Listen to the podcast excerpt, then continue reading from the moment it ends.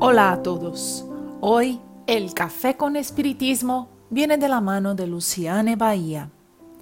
Las sucesivas existencias nos dan oportunidad para el progreso, como describen los espíritus en la pregunta 167 del libro de los espíritus. Y esto porque a través de la reencarnación, naciendo y renaciendo, tenemos acceso a experiencias saludables para nuestro crecimiento, tanto intelectual como moral. Esto significa decir que no hay progreso sin trabajo. Para que nos perfeccionemos es necesario trabajar. Pero, ¿qué es el trabajo? El codificador plantea en la pregunta 675 del libro de los espíritus si por trabajo no se debe entender las ocupaciones materiales.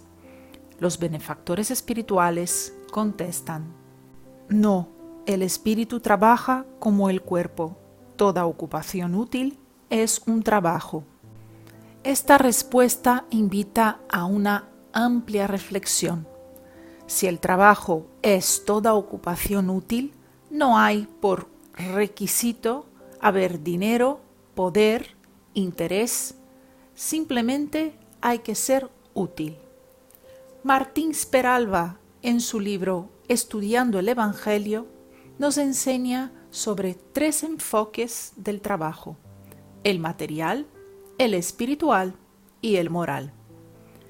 El trabajo material es aquel desarrollado para nuestro sustento y supervivencia en esta realidad existencial.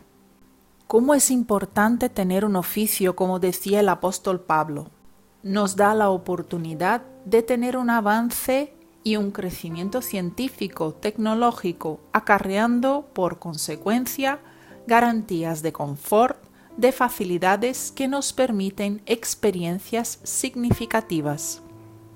En este momento pandémico en el que estamos viviendo, por ejemplo, tenemos la oportunidad de la comunicación expresiva, permitiendo la aproximación entre nosotros a través de los aparatos tecnológicos y herramientas elaboradas por el hombre que, sin ellas, las dificultades serían aún mayores.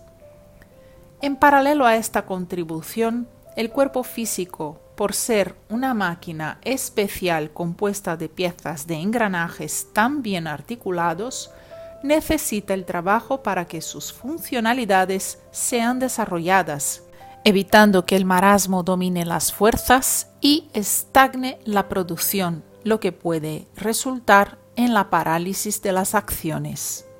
Por otro lado, el trabajo espiritual nos acerca al otro, permite el crecimiento de las habilidades de atención, de sentimiento, de empatía hacia el prójimo es el ejercicio de mejora de nuestra agudeza acerca de las necesidades ajenas y de ponernos en disposición del servicio.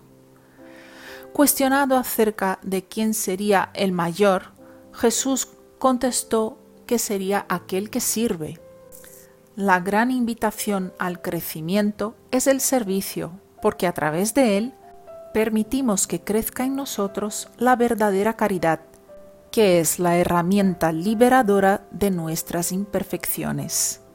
Vemos en los grandes ejemplos traídos por André Luiz y Manuel Filomeno de Miranda a través de la mediumnidad bendecida de Chico Xavier y de Divaldo Franco respectivamente, cuánto los espíritus poseen útiles ocupaciones. Se involucran en actividades diversas, teniendo todas ellas significado e importancia, y no existe comportamiento que no merezca las funciones realizadas. Todo es trabajo, todo es servicio, por lo tanto, dotado de propósito y de contribución para el colectivo. Siguiendo con la clasificación de Martín Speralba, tenemos el trabajo moral. Este es un trabajo de un destaque expresivo, es lo que nos da la oportunidad de crecimiento y del avance sobre nosotros mismos. Es el proceso de investigación acerca de nuestras actitudes, de diagnóstico de nuestras fragilidades, de identificación de lo que es necesario hacer hasta que realmente realizamos lo que es indispensable. Es en verdad el proceso de autoeducación. Esta labor exige mucho amor, cuidado, atención, paciencia, misericordia y respeto, porque es lo que acompaña el nacimiento de una nueva realidad de comportamiento y de actitudes. Después de que Jesús afirmase que el que sirve es el mayor, apunta el evangelista Lucas en el capítulo 22, los versículos 24 a 38, Jesús dijo a Pedro que antes mismo de que el gallo cantase, Pedro lo negaría por tres veces y eh, completa que una vez convertido, él fortalecería sus hermanos. Y nos preguntamos por qué Jesús habló de una equivocación de Pedro justo después de haber explicado sobre el trabajo. Imaginamos tal vez que sea porque el trabajo no nos permite las horas vacías, nos conecta con lo que es útil hacer y no nos permite estancar ante la culpa de una equivocación constatada. Es como si Jesús dijese a Pedro y obviamente a todos nosotros, ante un error no hay espacio para la culpa, apenas para el trabajo. Levántate y haz lo que hay que hacer en favor de tu recuperación, es decir, arrepiéntete, expía y repara. Y una vez reerguido, arrepentido, ve y fortalece a tus hermanos. Sigamos trabajando, hermanos, rellenando estos momentos de nuestra existencia con la utilidad del servicio y con la liberación de nuestras ataduras. Que Jesús bendiga nuestro propósito de bien servir, concediéndonos en sus campos condiciones de crecimiento y de superación sobre nosotros mismos. Con una gratitud inmensa en el corazón, un gran abrazo a todos y hasta el próximo episodio de Café con Espiritismo.